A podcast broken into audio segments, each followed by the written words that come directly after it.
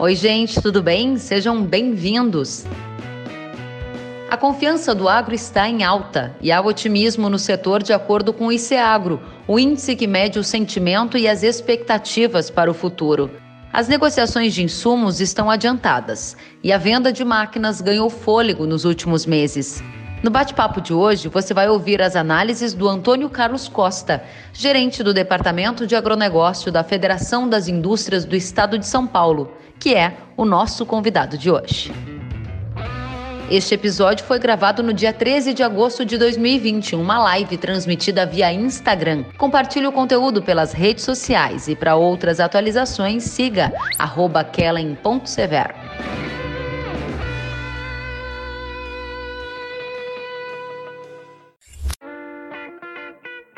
chamo Antônio Carlos Costa, gerente do Departamento de Agronegócio da Fiesp. Seja muito bem-vindo, que prazer te receber. Obrigado, viu, Kelly? Eu que agradeço o convite.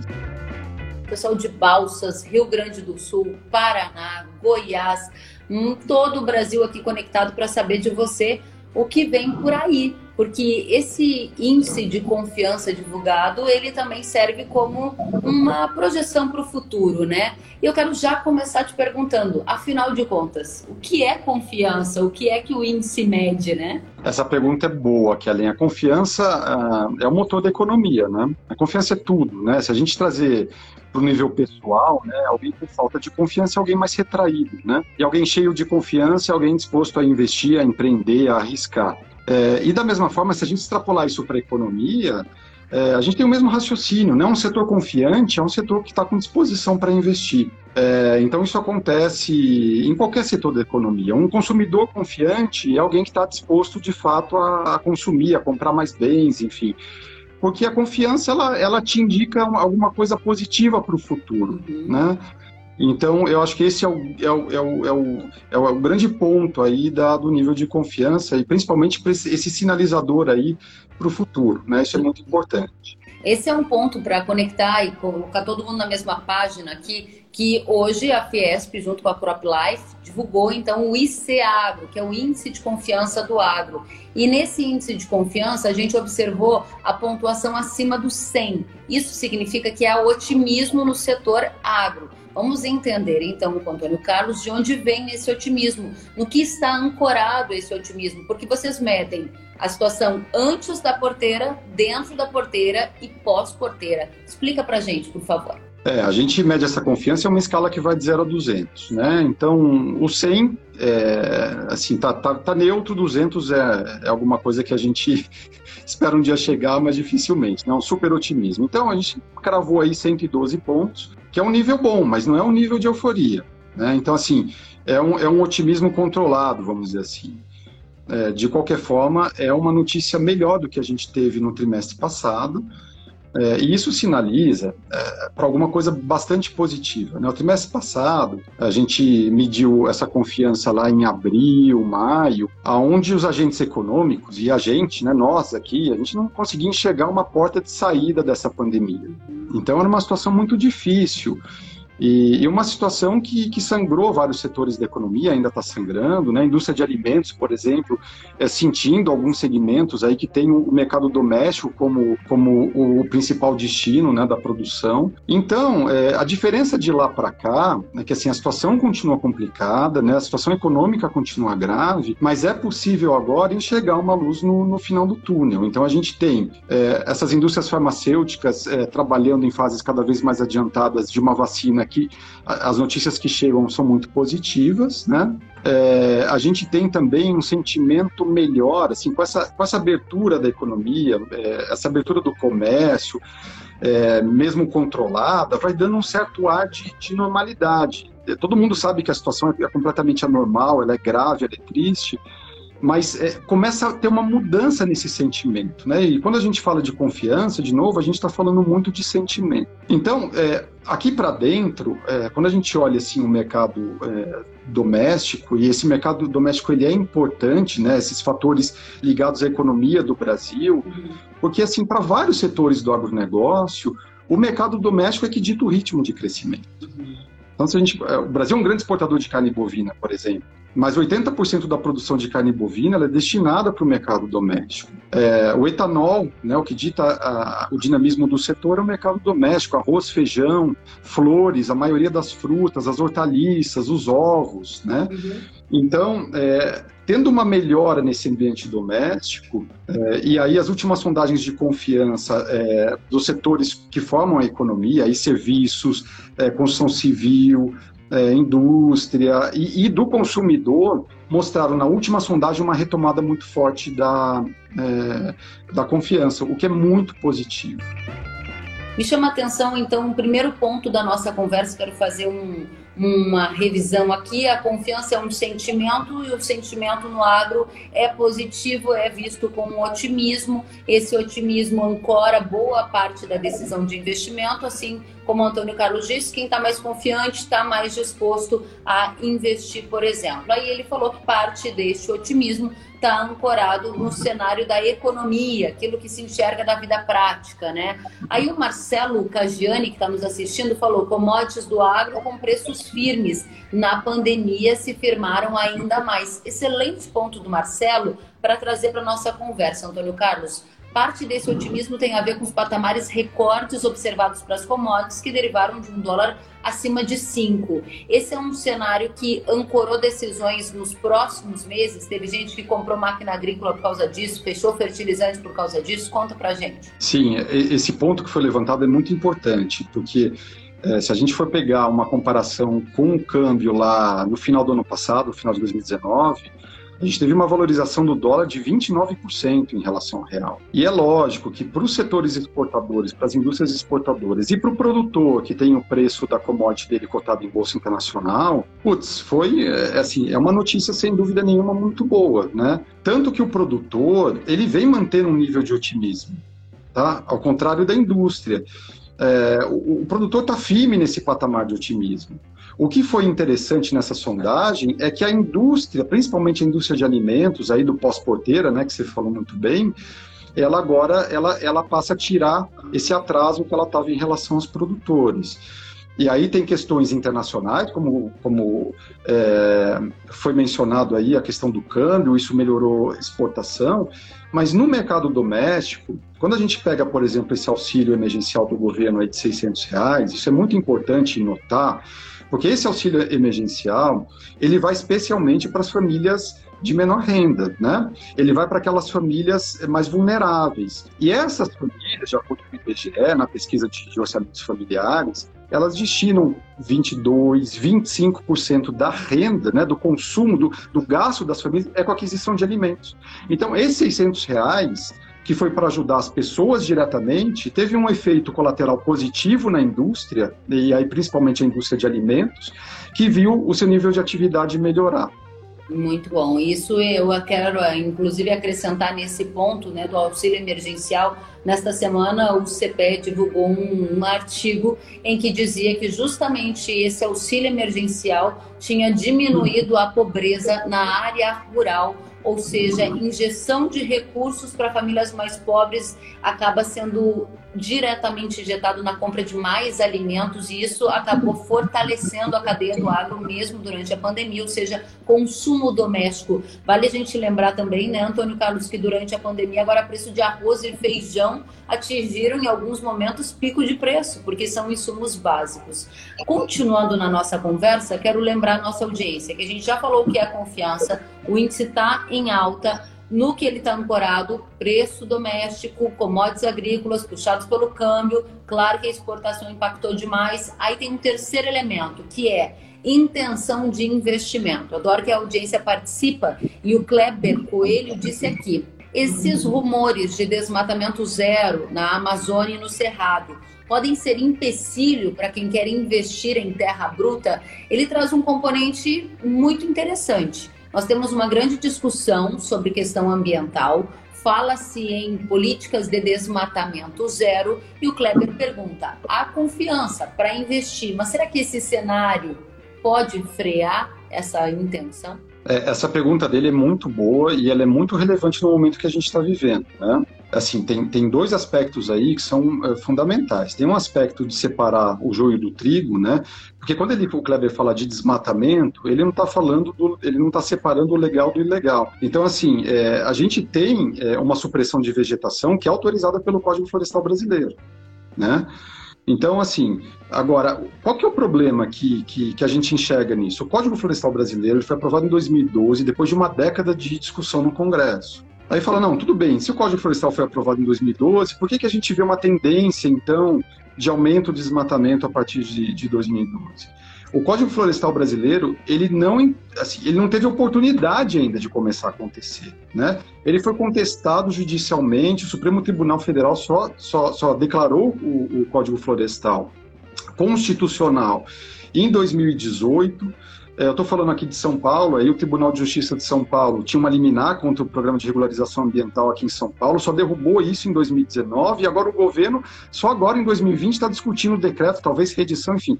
Então, é, a gente está falando de quase uma década de, de, de de, de, uma lei que é a, talvez a mais importante do mundo de recomposição florestal. Acho que não, não existe um, um, paralelo no mundo em relação a essa lei. E quem sabe agora, a partir de agora, o produtor vai poder ter tranquilidade para tocar, porque assim o produtor fez a parte dele.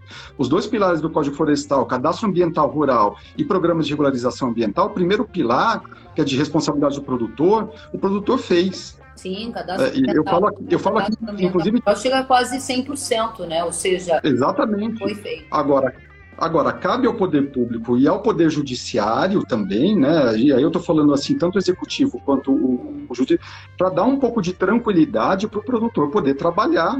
E, e, e, o produtor ele trabalha e quer trabalhar dentro do, do auspício do Código Florestal, sem dúvida nenhuma. Então, de uma certa forma, você está concordando com o que o Kleber Jorge Coelho está dizendo para gente, que essa insegurança ligada a questões ambientais pode frear em alguma medida o ímpeto de investimento que é uh, resultado de uma confiança em alta, já que tem tanto, tanta névoa, tanto cenário nebuloso, isso pode acontecer na sua visão.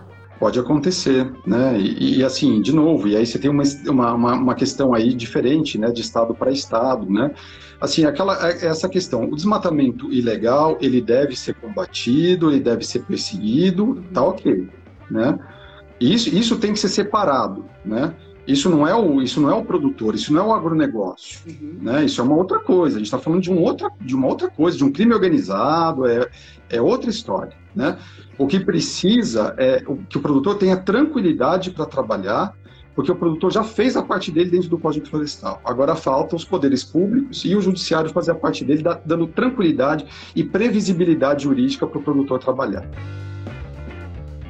E agora a gente entra na regularização, né, que é o PRA, o Programa de Regularização Ambiental, que é um dos pilares também do Código Florestal, muito bacana Exatamente. a participação da nossa audiência. E voltando a falar ainda sobre confiança, né, o que se espera daqui para frente é um dos elementos que tem maior peso na composição do ICEAGRO, Índice de Confiança, que é tema do nosso bate-papo de hoje. O que se espera daqui para frente é tudo que o nosso produtor telespectador quer saber. Aí o Ricardo Rentes pergunta: e o que podemos esperar dos preços de soja para o último trimestre? Deve continuar um mercado extremamente pujante e promissor? Te pergunto isso, Antônio Carlos, diante de um cenário em que eu noticiei hoje soja a 128 reais base Porto. Estou falando 128 reais é o maior preço da história.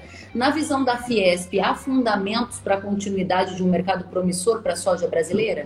Olha, Kellen, eu, eu não posso falar de preço, né? Assim como até como entidade de representação, eu não poderia assim sugerir. Claro. É, eu sou produtor e tento, é tento fazer esse exercício, tento fazer esse exercício de futurologia dentro daquilo que eu produzo, né? Mas assim, é, a formação de preço você tem vários componentes, né? Então você tem um, um mercado internacional. Isso eu posso falar, né? Com tranquilidade. A gente tem aí é, o, o ele solta né, os relatórios, é, que é o Departamento de Agricultura dos Estados Unidos, né, é o equivalente ao Ministério da Agricultura dos Estados Unidos, e a gente vê, por exemplo, os Estados Unidos colhendo ali uma safra alta né, de milho, colhendo uma safra, uma safra bastante alta de soja, e, e tem essa questão cambial, e aí a questão cambial é, Kellen, você sabe muito bem que depende bastante da situação doméstica aqui, como é que vai ficar a questão econômica, né? Como é que. Então, assim, são tantas variáveis nessa história que é muito difícil, muito arriscado a gente falar de preço. O que eu posso te falar, é, isso com base nessa pesquisa de confiança, porque assim, essa pesquisa de confiança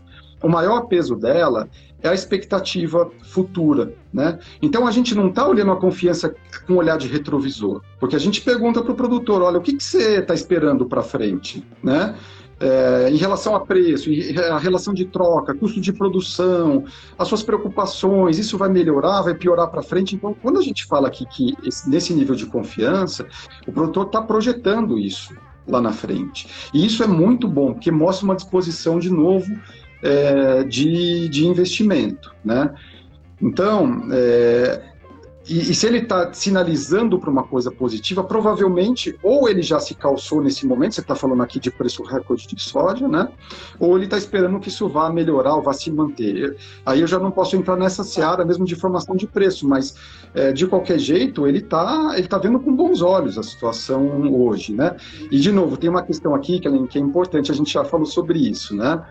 É, quando a gente fala de média, é muito complicado, porque a gente está falando aqui de confiança do agro como um todo. Então, tá, lógico, a nossa amostra tem mais de 500 produtores, as empresas, as indústrias líderes do agro, mas é, o produtor de cana está sentindo uma coisa, o produtor de soja está sentindo outra, o produtor de flores está sentindo outra, né? Então, o que a gente está falando aqui sempre em termos médios, isso é importante esclarecer, porque às vezes o produtor fala, não, mas eu não estou vendo essa, essa coisa toda, né?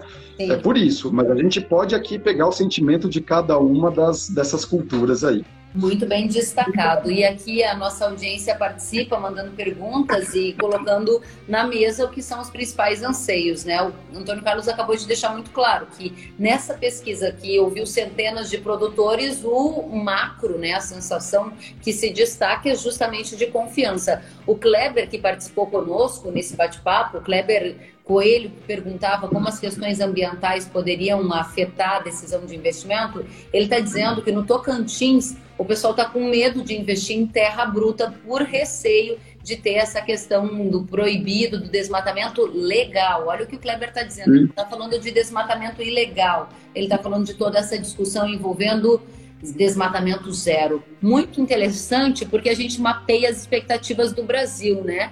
Então, quero continuar sabendo de você como que o mercado do vai impactar no agronegócio de agora em diante, porque ainda o PIB vai derreter mais de 5%. Que efeitos você projeta? Então, a gente teve agora, recentemente, é, duas instituições financeiras aí bem importantes revendo o PIB, né? Então, a gente teve aí Bradesco e XP, estavam é, com uma perspectiva bastante negativa, aliás, continua, a perspectiva continua negativa para a economia, só que ela está menos negativa né? ou seja, ela está mais positiva um pouco. Então, é uma queda que estava muito grande, aí hoje está tá, tá, se falando alguma coisa em torno de 4,5%, né? Então você vê cada vez mais agentes financeiros soltando novos relatórios, melhorando um pouco essa perspectiva. De novo, isso é muito bom, isso é muito positivo, de novo, é, especialmente para aquelas culturas que têm o mercado doméstico como, como grande vetor de crescimento, né?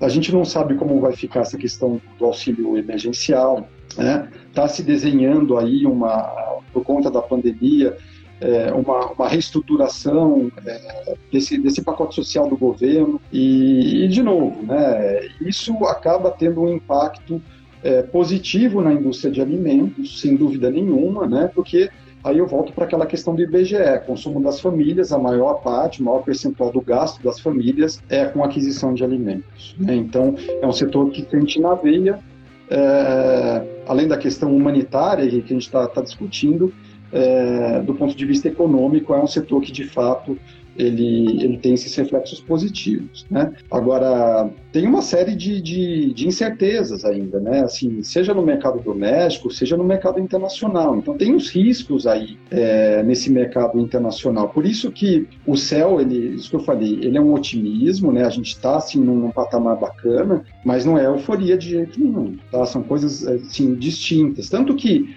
é, o recorde que a gente teve lá em 2019, no quarto trimestre, a gente chegou a bater aí 125 pontos, um número bem alto para a série histórica. Hum, agora diga para gente, você deixou muito claro que o setor está confiante, que ele está otimista, mas que não tem euforia. E neste cenário de confiança ou até de receio com como vai ser o mundo pós-pandemia, muitos negócios já sendo fechados para 2022. Isso chamou a atenção da Fiesp, principalmente para a parte da relação de troca aí entre produtor e indústria. É, chamou atenção, né? O que mostra, sinaliza o bom momento do setor, né? Porque, de novo, embora não seja euforia, né, Kelly, assim, nesse mar, de, nesse mar, nesse oceano de más notícias, né, essa notícia é positiva, né, ela é boa e ela deve ser celebrada, né, então é, é, vale pontuar. Então, quando o produtor, de novo, isso que você falou é um ponto fantástico, a gente conversando aqui com algumas indústrias de fertilizantes, tem produtor travando ali compra de fertilizante para 2022, né? Então, é, mostra de fato que, que, que tem uma situação hoje que, que é positiva na relação de troca para alguns produtos aí do agro. É, a gente viu ainda aqui, na, ainda falando de insumos, né, um, uma retomada importante na venda de, de colhedeiras, por exemplo, né, é, de trator ainda está oscilando um pouco, mas de colhedeira teve uma, uma, forte recuperação aí a partir de meados de maio. Então, o crédito, né, é interessante isso. É, a gente faz esse levantamento, que além desde 2000 13, né? E a gente já teve momentos aí nessa série histórica que crédito era um problema sério, né? E o que a gente viu, por exemplo, esse ano, um aumento do desembolso, né? De, de, de janeiro a junho, um aumento de 15% no desembolso em comparação ao mesmo período do ano passado. Então, assim, a gente tem bons fundamentos, né? Tem uma Selic aí nas mínimas históricas, acho que ninguém imaginava. Tem bons fundamentos, mas ao mesmo tempo a gente não sabe exatamente como é que vai ficar Brasil e mundo, né? A situação fiscal, a agenda de reformas, né, que, que a Fiesp apoia tanto, né, que é um, é um mantra aí para a gente, para o setor industrial, para o setor produtivo como um todo, né? É. Então são interrogações que a gente vai precisar descobrir ao longo do tempo como vão se como vão ser respondidas. É muito interessante o que o Antônio Carlos coloca, porque nesse ambiente né, de confiança em alta, a gente observou agora em julho um aumento de 110% na demanda de crédito para investimento, primeiro mês de plano safra com melhor desempenho da história, ou seja, o setor está interessado em investir tem crédito de acordo com o que a Fiesp está colocando e as taxas de juros são as mais baixas dos últimos anos também na hora de pegar esse dinheiro para o setor. Agora, do ponto de vista de reforma, para a gente trazer para nossa audiência, você deixou muito claro, a Fiesp apoia uma agenda de reforma. Eu acho que aí tem uma grande questão para a gente colocar luz. Por quê? Porque a depender da reforma, por exemplo, tributária que avançar, o agronegócio pode ser muito penalizado. É o caso da PEC 45, que pode tirar uma série de isenções fiscais e onerar o setor. Como você enxerga isso? É um desafio? Apareceu na pesquisa de vocês? Olha, eu vou te, eu vou, eu vou aqui imitar o, mimetizar aqui o, o que o presidente da Fiesp fala, né? É, assim, a reforma tem que significar agora simplificação, tá? Simplificação, é isso, simplificação de tributo. Agora, é, é importante a gente ter consciência que uma agenda de reformas neste momento, é, em que a gente tem uma situação fiscal é, da União uma situação fiscal dos estados completamente é, complicada, deteriorada, seja do ponto de vista de arrecadação, seja do ponto de vista, enfim, da, dos gastos públicos que, né, que enfim, ainda continuam. É, discutir reforma tributária nesse momento é um, é um risco, tá? E aí eu não estou falando só do agro, tá? Eu estou falando da economia como um todo, do setor industrial, do setor de serviços, de, de todo mundo corre esse risco é, nesse momento. Então, assim, é, é, preciso uma, de fato, uma união em torno da simplificação tributária, né? E, e, focar nessa agenda, né? De simplificação. E tem as outras, né? A gente não pode esquecer da reforma do Estado, né? Porque aí, porque assim, uma coisa está intimamente ligada à outra, né? A gente sabe o peso que o Estado tem, enfim. Então aqui é chover no molhado. Então, é, quando eu falo de reformas, eu não estou falando aqui especificamente da tributária, eu estou falando da, da agenda de reformas estruturantes que o país precisa. Bacana. Antônio Carlos, você trouxe esse, esse alerta e eu volto a frisar aqui para nossa audiência. Eu vi esses dias uma frase que eu achei muito interessante. Fazer a reforma tributária agora é o mesmo do que ir no supermercado com fome. Você sempre acaba correndo o risco de levar mais do que você precisa. Ou seja, o Estado está é. gastando para caramba, precisando de dinheiro, vai reformar tributos, a chance do brasileiro acabar via ou outra pagando mais impostos é um grande risco. Muito bacana é um grande. você sobre isso. Antônio Carlos, a gente está trazendo agora o último ponto do nosso bate-papo e eu quero deixar aqui o espaço para você fazer sua consideração e dizer para a nossa audiência, né, qual é a sua visão. O futuro vai ser melhor que o presente para o agro, é isso que você conclui? Olha, Kellen, a gente até já conversou sobre isso também, né? O agro é uma grande montanha-russa, né? Eu acho que assim, eu trabalho aqui na Fiesp, a gente tem contato com setores industriais, mas quando a gente vê realmente a matriz de risco do agronegócio, de riscos, é impressionante, né? Então, a Fiesp também desenvolve um outlook nas projeções do agronegócio para o futuro, daqui a 10 anos. E a gente tem que refazer isso todos os anos, porque, assim, do ponto de vista dos fundamentos né, macroeconômicos, de produção de alimentos, de consumo de alimentos nos vários países, que é isso que a gente olha, a gente tem um horizonte brilhante pela frente, né? O Brasil vai aumentar a sua participação é, no comércio mundial, o Brasil vai continuar crescendo acima do mundo, seja em produção, seja em exportações. Então, assim, o horizonte futuro do agro, ele é muito bacana, né? dá muito orgulho de trabalhar nesse setor. Agora, a gente refaz o Outlook todos os anos por, por conta dessa matriz de riscos. Então, assim, é o risco cambial, é o risco climático, é abertura e fechamento de mercados, né? A gente viu aí a questão agora da China é, é, com, enfim, um embargo aí por conta do, do né?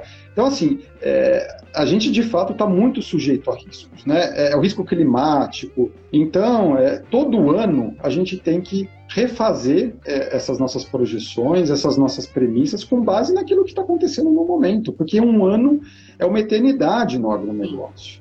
Né?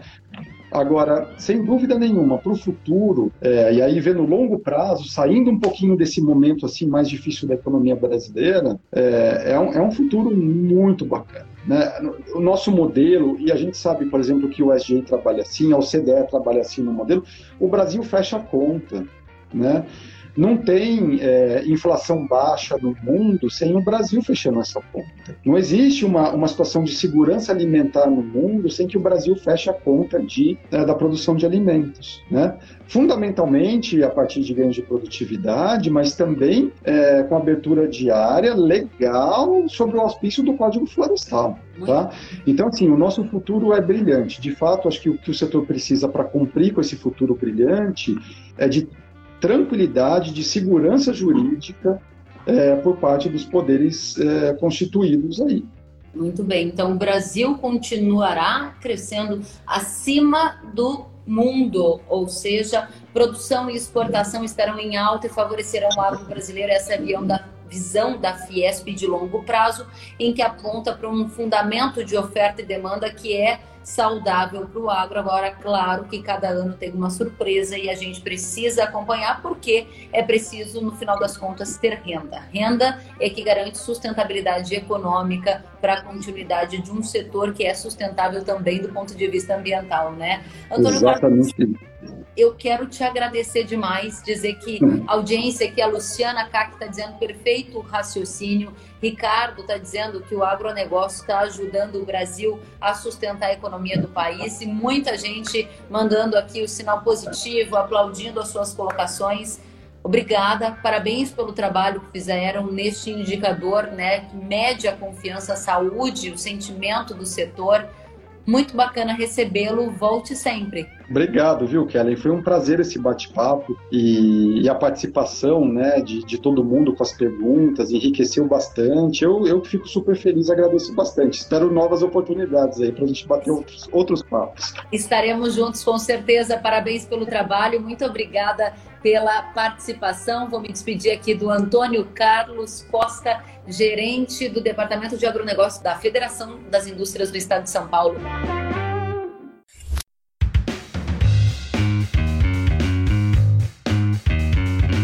Que bom que você gostou da entrevista e ouviu todo o conteúdo. Se quiser acompanhar as atualizações, siga kellen.severo no Instagram.